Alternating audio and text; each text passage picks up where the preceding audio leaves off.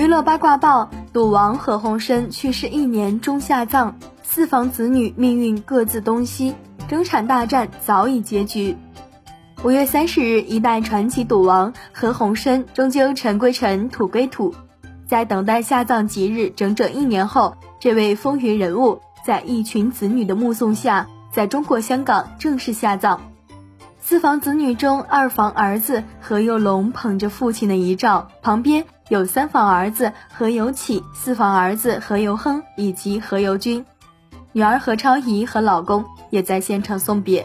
怀上二胎的奚梦瑶并未出现，倒是赌王何四太生的第十七个子女何肖邦，在隐身多日后，终于在家人发布的布文中首次出现。豪门葬礼自然有豪门的体面。一代赌王落葬地点在家族墓地少远坟地，墓地在其父何世光和母亲的墓地旁边，长房女儿何超英墓地也在附近。面向无敌海景，后又背靠大山，有树遮阴。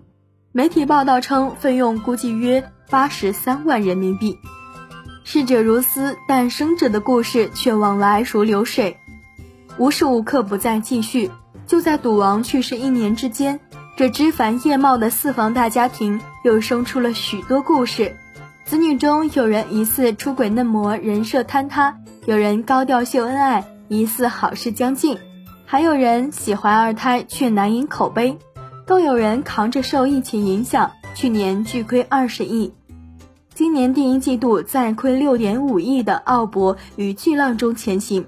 豪门故事永远是如人饮水，冷暖自知。葬礼的最后，最后一个走的二房次女何超凤对媒体谈及葬礼过程，给出了六个字：样样顺利，有心。只可惜一生见惯世事沉浮、命运变化的何鸿燊，多年来目送亲人、敌人、友人、爱人一个个老去、死去，最终难逃生死定律之后。已经无缘目睹这出四房子女继续演绎的豪门风云，对此你怎么看？欢迎在评论区留言讨论。